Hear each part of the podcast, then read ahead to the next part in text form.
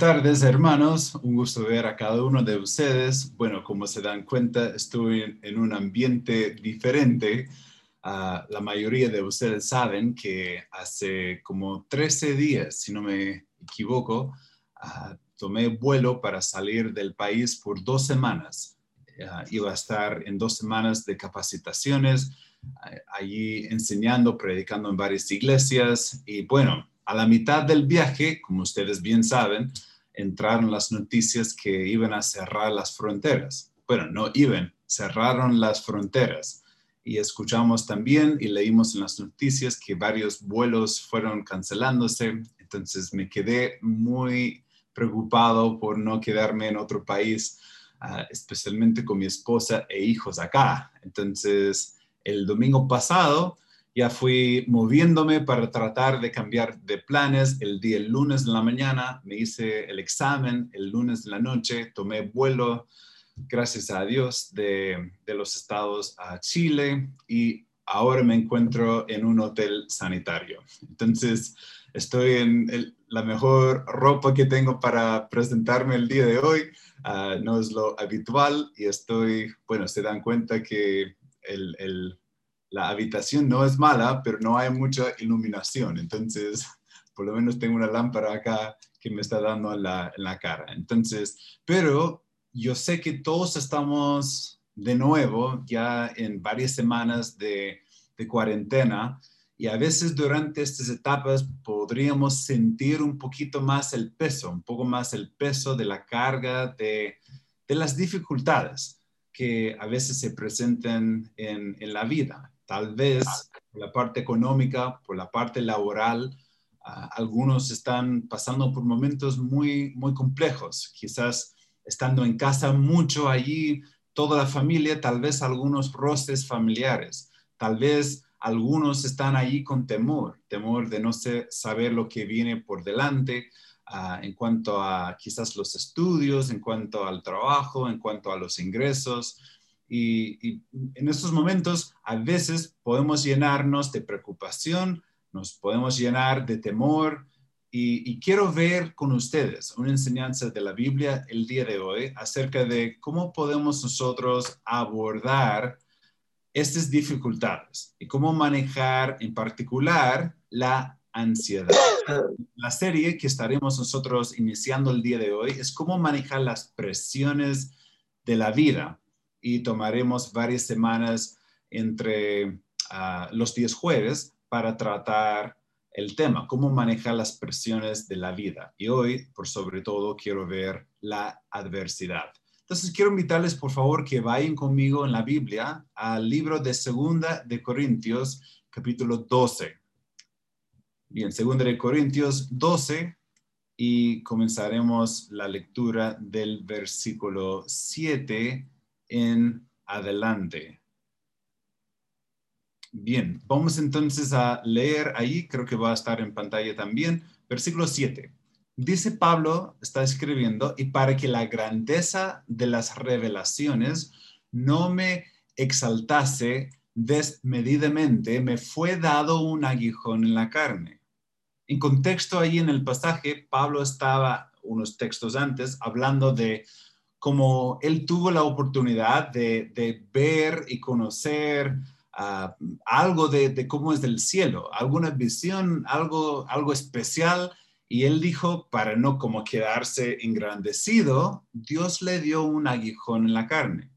No sabemos lo que fue su aguijón en la carne, sabemos que fue una dificultad, tal vez alguna enfermedad, algunos piensan algún problema de los ojos, porque en otras cartas él habla de su dificultad en ver, que alguien más le ayudó a escribir porque le costó ver. Otros piensan que podría haber sido algo más emocional, algo espiritual, algo de tentación.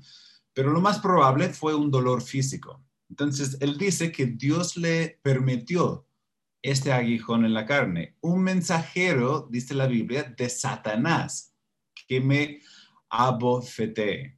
Entonces, allí el enemigo lo utilizó, Dios lo permitió, pero allí la, la Biblia dice al final del 7 una frase importante, para que no me enaltezca sobremanera para mantenerme humilde, para mantenerme allí de rodillas ante Dios, para mantenerme dócil ante Él, para mantenerme allí diciendo, yo no puedo, Señor, te necesito. Dios me permitió vivir, el enemigo me, pegó allí con, con un aguijón en la carne.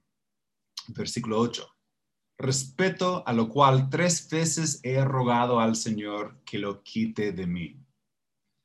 A veces escuchas a personas decir de forma incorrecta que si tienes una enfermedad, no estás bien con Dios. Pídele a, Dios y Dios te lo va a quitar. Bueno, la persona que lo dice quizás no ha conocido a Pablo, porque Pablo tuvo un problema en la carne y tres veces dijo, Señor, por favor, quíteme de mí. Y el Señor dijo tres veces, no. Versículo 9. Y me ha dicho, bástate mi gracia, que mi gracia sea suficiente para ti, porque mi poder se perfecciona en la debilidad. Ojo, mi poder se perfecciona. ¿Quieren tener el poder de Dios en su vida? ¿Cuántos dirían que sí? A ver, levante la mano.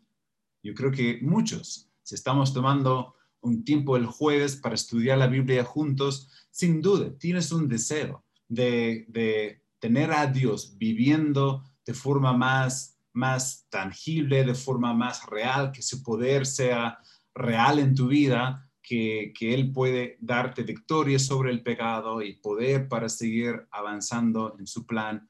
Bueno, si es así, según la Biblia, porque mi poder, hablando de Dios, se perfecciona en la debilidad.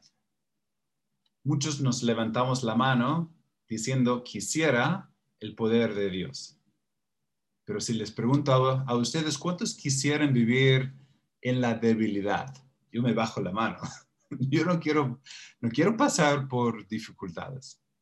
No quiero pasar por problemas no quiero estar en un punto tan vulnerable que le miro a, miro a Dios y digo, Dios, yo no sé cómo. Quizás la parte económica, la parte emocional, la parte familiar, la parte del trabajo, el futuro.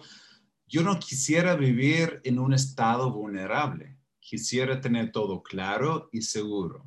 Y todos sentimos lo mismo, ¿no? Pero Pablo dice que el poder de Dios se perfeccionó en Pablo cuando Pablo se mantuvo allí llevando la carga de sus dificultades. Versículo 9, a la mitad. Por tanto, Pablo dice, por tanto, ojo, de buena gana me gloriaré más bien en mis debilidades. Eso la verdad me cuesta, me cuesta como, como entender. Pablo dice, de buena gana me gloriaré más bien en mis debilidades. ¿Para qué? Para que repose sobre mí el poder de Cristo. Pablo dice, si puedo elegir entre un Pablo bien fuerte, saludable, sin problemas, un Pablo ahí confiado en sí mismo, versus un Pablo que está ahí dependiente de Dios para tomar cada paso, por la debilidad, por el dolor, por todo lo que estaba viviendo. Pablo dijo, yo elijo esta opción cada vez. Prefiero estar ahí sensible, luchando y, allí todos los días diciendo, Señor, no puedo y tengo que rendirte todo. Descanso en ti, tiro todo sobre ti, porque no puedo solo. Pablo dijo, prefiero mantenerme allí en este punto, porque allí puedo conocer el poder de Dios. Piénselo un poco, hermanos. Estamos hablando de cómo manejar la adversidad. Y el primer principio que estamos, que quiero que, que, entiendan, es que siempre hay un propósito en las adversidades. Siempre hay un propósito para las adversidades. Quizás puede ser que entre el último año, enfrentando COVID, enfrentando todo lo que ha traído, la verdad, a veces me siento como luchando con amargura contra COVID, pero sé que tengo que aceptar las circunstancias en que estoy y agradecer al Señor a la vez. Entonces le pido perdón por la actitud y vuelvo a, glorificar a Él entre, entre lo posible, ¿no? Pero Pablo dice, en esos momentos el poder de Cristo repose sobre él. Versículo 10, volviendo al texto. Por lo cual, por amor a Cristo, me gozo en las debilidades, en afrentas, en necesidades, en persecuciones, en angustias. ¿Por qué? Cuando soy débil, entonces soy fuerte. Cuando soy yo débil, puedo ser fuerte en Él. ¿Están siguiendo el hilo? Estoy leyendo esto de forma pausada porque debemos nosotros absorber, debemos entender, debemos meditar lo que el texto está enseñándonos. Dios tiene un propósito a través de las adversidades que tú y yo estemos enfrentando el día de hoy. El propósito final de la adversidad es aumentar nuestro nivel de confianza en Dios, manteniéndonos enfocados en su habilidad. No es nuestra habilidad, no, no, no, no. Mejor que estemos débiles para dependernos en la fuerza de Dios, en la fuerza de Dios. Cuando nos dirigimos a Él en situaciones difíciles, Él promete no solo convertirse en nuestra fuerza, sino también en la base de nuestra paz. ¿Cómo podemos tener paz en esos momentos? Bueno, el libro de Filipenses habla de que debemos ir a Él con todas nuestras cargas y dificultades y hacer conocer nuestras peticiones delante de Él. Entregamos nuestras peticiones, nuestras cargas, y Él nos da a nosotros una paz que sobrepase todo entendimiento. Y a veces cuando la carga es tan grande, allí podemos disfrutar de una paz y un apoyo que es sobrenatural. Si nunca tuviese una carga grande, no entendería lo que significa echarlo sobre Dios y descansar en Él. Si toda la vida fuese fácil, entonces no podría apreciar lo que es Dios y el recurso de tenerle a Él a, la mano para, ayudar. Ya, ¿cómo Dios usa la adversidad en la Biblia? Hay un par de textos que quisiera compartir con ustedes em, de forma rápida, ¿ya? Ustedes lo, han leído en algún momento seguro, pero la Biblia dice en el libro de Génesis capítulo 50, en el versículo 15, ¿ya? Génesis 50, 15. Viendo los hermanos de José que su padre era muerto, dijeron, quizás nos aborrecerá José y nos dará el pago de todo el mal que le hicimos. Sus hermanos le vendieron, ahora el papá falleció y él tiene la capacidad como líder en Egipto de castigar a sus hermanos. Recuerden la historia. 16. Enviaron a decir a José, tu padre mandó antes de su muerte diciendo, así diréis a José, te ruego que perdones ahora la maldad de tus hermanos y su pecado, porque mal te trataron. Por tanto, ahora te rogamos que perdones la maldad de los siervos de Dios, de tu Padre. Y José lloró mientras hablaban. Vinieron también sus hermanos y se postraron delante de él y dijeron, Henos aquí por siervos tuyos. y les respondió José, no temáis ¿Acaso estoy yo en lugar de Dios? Vosotros pensasteis mal contra mí, mas Dios, que dice, lo encaminó a bien para hacer lo que vemos hoy, para mantener en vida a mucho pueblo. Hermanos, estamos viendo que Dios tiene un propósito en las adversidades. En el primer libro de la Biblia, al fin del primer libro. Estamos, si tú sacas el libro de Génesis, la última página del libro de Génesis estamos nosotros leyendo ahora. Y allí en el relato, José dice, bueno, ustedes a través de la adversidad tenían algún pensamiento, algún propósito, algún plan. Pero te cuento que Dios ha usado todo eso para algún fin. hermanos, debemos recordar el día de hoy. Yo no sé lo que estás pasando. Algunos han luchado con diferentes ah, cargas grandes este año. Algunos están pasando ahora por momentos difíciles. Recuérdate, siempre hay un propósito para las adversidades. Y eso estamos nosotros viendo el día de hoy. Otro texto, el Nuevo Testamento ahora, de Corintios 1.8. Dice la Biblia, porque hermanos, no queremos que ignoréis acerca de nuestras tribulaciones, tribulaciones, ojo, adversidades, que nos sobrevino en Asia, pues fuimos abrumados sobremanera, más allá de nuestras fuerzas. ¿Cuántos han luchado con alguna dificultad que ha pasado el nivel de tus capacidades, de tus fuerzas? De tal modo, dice el texto, que aún perdimos la esperanza de conservar la vida. ¿Has estado en algún momento pensando, ahora muero? Quizás no ha sido una semana, un mes, un año tan malo, ¿no? Quizás para algunos, que llegaste al punto de pensar, ya no, no, no creo que voy a seguir adelante. Hasta aquí llego. Versículo 9. Pero tuvimos en nosotros mismos sentencia de muerte para que no confiásemos en nosotros mismos, sino en Dios que resucita a los muertos. O sea, Dios nos permitió estar en un lugar donde justo estábamos en peligro de vida, literal. Y eso le hizo a Pablo y a los demás no confiar en sí, en sí mismo, sino en Dios. Quizás ahora ves el problema que estás viviendo y piensas, ah, no sé qué hacer, no hay una solución a la mano.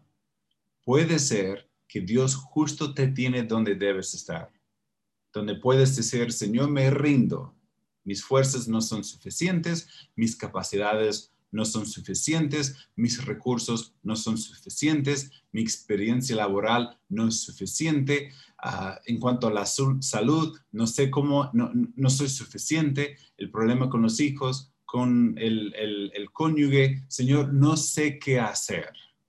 Entonces, allí podemos tener fuerza si le buscamos a Dios y si confiamos en Dios. Otro texto, Romanos 8, 28. Algunos de ustedes lo han leído en algún momento, ¿no? Y sabemos, y, sabemos, no es y suponemos o, o pensamos, no, no, no, sabemos que a los que aman a Dios, algunas cosas les ayudan a bien. No, no, no, no. Todas las cosas les ayudan a bien. Esto es, a los que conforman su propósito son llamados. Los que son salvos pueden confiar en una promesa, que todas las cosas les ayuden a bien. Ahí tenemos una promesa. Debemos recordar que Dios está usando cada adversario. Está usando cada adversidad. Está usando cada tribulación. Él lo está usando. Dirías, pero ya Jason, ¿para qué? ¿Para qué Dios está usando eso? ¿Para qué lo está permitiendo? Bueno, para considerar. A veces está llamándonos la atención. Si puedes imaginar que la voluntad de Dios es como un, camino, una senda, y si, sales de lo que es el plan para tu vida, a veces coloca estorbos y, y uno puede chocarse. Y al chocarse se da cuenta, uff, eso quizás debo volver a Dios. Quizás algunos están viendo la reunión el día de hoy después de, un tiempo y tal vez Dios está usando circunstancias en tu vida de forma amorosa, te está llamando a sí mismo. Porque Él quiere tener una relación personal con nosotros. Quizás está llamándote la atención. Quizás está usándolo para librarte de tu orgullo. Suena un poco fuerte, y es, porque a veces tú y yo nos creemos mucho y pensamos, soy inteligente, tengo todo bajo control, yo resuelvo mis problemas, pero a veces nos pilla el problema y nos damos cuenta, no soy tan inteligente, no soy tan capaz, necesito ayuda. Y cuesta decir que uno necesita ayuda, porque quisiéramos ser autosuficientes, pero Dios a veces usa los problemas para librarnos del orgullo, que en el fondo es una misericordia de parte suya hacia nosotros. A veces lo usa para revelar nuestras debilidades y fortalezas. A veces lo usa para aumentar nuestro odio al pecado. A veces lo usa para demostrar la fidelidad de Dios. Dios es fiel. A veces lo usa para fortalecer nuestra fe. A veces lo usa para prepararnos para un servicio futuro. No podemos servir a otros bien sin tener un corazón blando y a veces los problemas nos dejan allí con más capacidad de, sentir empatía con los demás.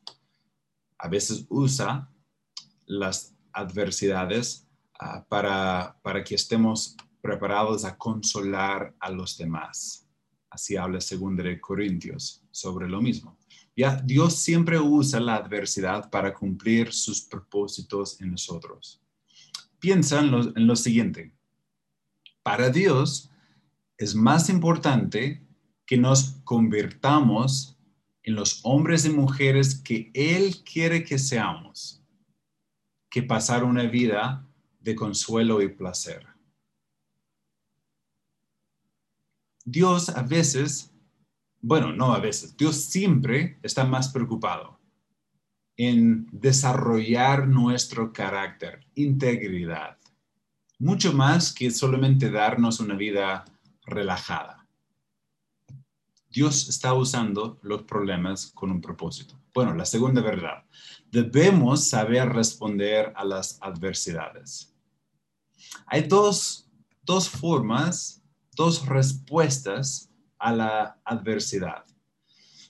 Por un lado, tenemos el lado humilde, donde uno agacha la cabeza, se arrodilla y dice, Señor, te necesito, no puedo, y buscamos a Él.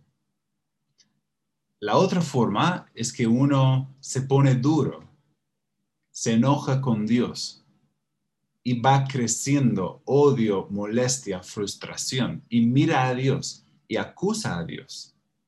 Y allí, en vez de buscar a Dios y confiar en Él, uno se enoja con Él y lo que está pasando en la vida cómo respondemos ante la adversidad revela lo que creemos acerca de Dios.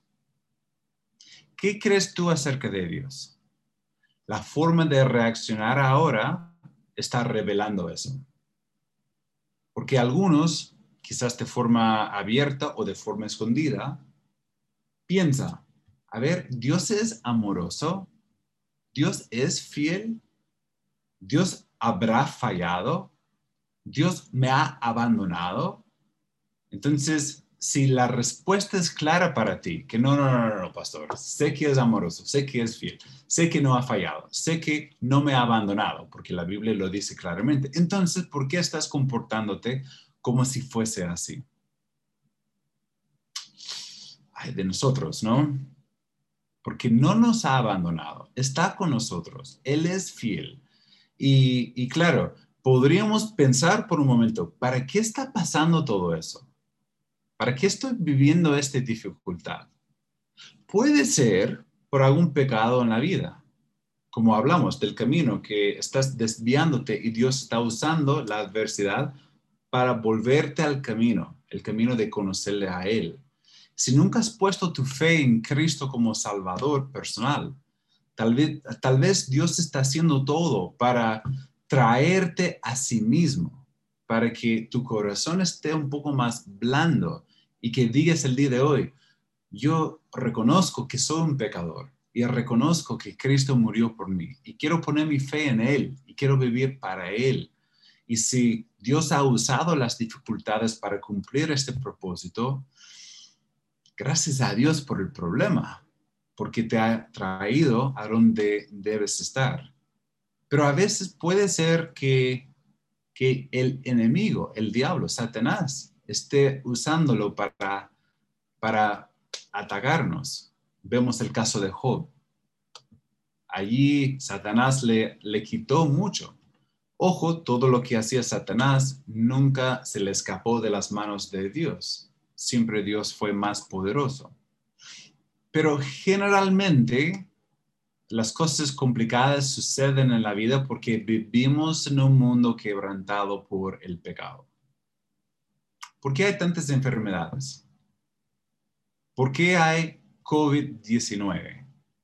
Y la razón, porque vivimos en un mundo quebrantado por el pecado. Quizás dirías, pero ¿qué quieres decir, Jason, con eso? Bueno, si regresamos al huerto de Edén, no había pecado, no había enfermedades. El trabajo, sí, había que trabajar, pero fue algo sin, sin dolor, sin complicación, sin sudor, ¿ya? Fue algo, algo mucho más fácil. Ah, todos los problemas que enfrentamos, todos los dolores, las complicaciones, son productos del pecado. Vivimos en un mundo quebrantado por el pecado. Y la verdad, para serles franco, quizás la razón por la adversidad que estamos viviendo es desconocida. Les he contado en varias oportunidades, pero cuando yo fui niño, mi mamá, quien era creyente, participaba en la iglesia, amaba a Dios, falleció ella a los 34 años. Y a veces me pregunto, ¿y, y por qué? Bueno, sabemos que últimamente enfermedad, eso viene producto del pecado y, el mundo quebrantado, pero hay muchas razones desconocidas. En el cielo, no sé, a lo mejor después de estar allá 100 años, le voy a preguntar a Dios, ¿y eso del COVID que echó a perder un año o dos años? A ver, a ver, ¿qué pasa allí? ¿Cuál es el plan? ¿Por qué sucedió? Pero ahora, bueno, hay muchas razones desconocidas, ¿cierto? Y allí tenemos nosotros que dejarlo en las manos de Dios y avanzar nada más y dejar de llenarnos con enojo, frustración y todo lo que puede ser ah, de, de, raíz de dudar a Dios. ¿ya? Entonces, ¿cómo debemos nosotros responder? Bueno, debemos recordar que Dios está usando todo eso para obrar en nosotros. No vamos a tomar tiempo para leerlo, pero en 2 Corintios 1 del 3 al 7, la Biblia dice que pasamos por dificultades. En esas dificultades Dios nos consuela, nos ayuda, nos da confort. Y después podemos dar consuelo a los demás. Quizás Dios te está pasando, haciendo pasar por un momento difícil, porque de aquí a un mes, de aquí a un año, de aquí a cinco años, va a haber otra persona en tu camino que va a necesitar de tu ayuda. Y Dios te está preparando para poder servir a otros. A veces oramos y decimos, Señor, quiero poder servir a otros, quiero poder amar a otros, quiero ser lo que debo ser para, para servir a ti y a otros. Bueno, Dios te está preparando. E-, él está enseñándote muchas lecciones que son importantes.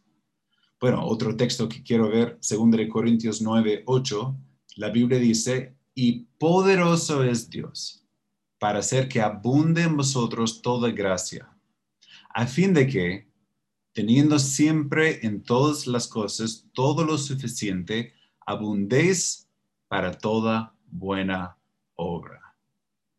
Debes agradecer a Dios por su gracia en los tiempos difíciles. Aquí la Biblia habla de que y poderoso es Dios para hacer que abunde en vosotros toda gracia.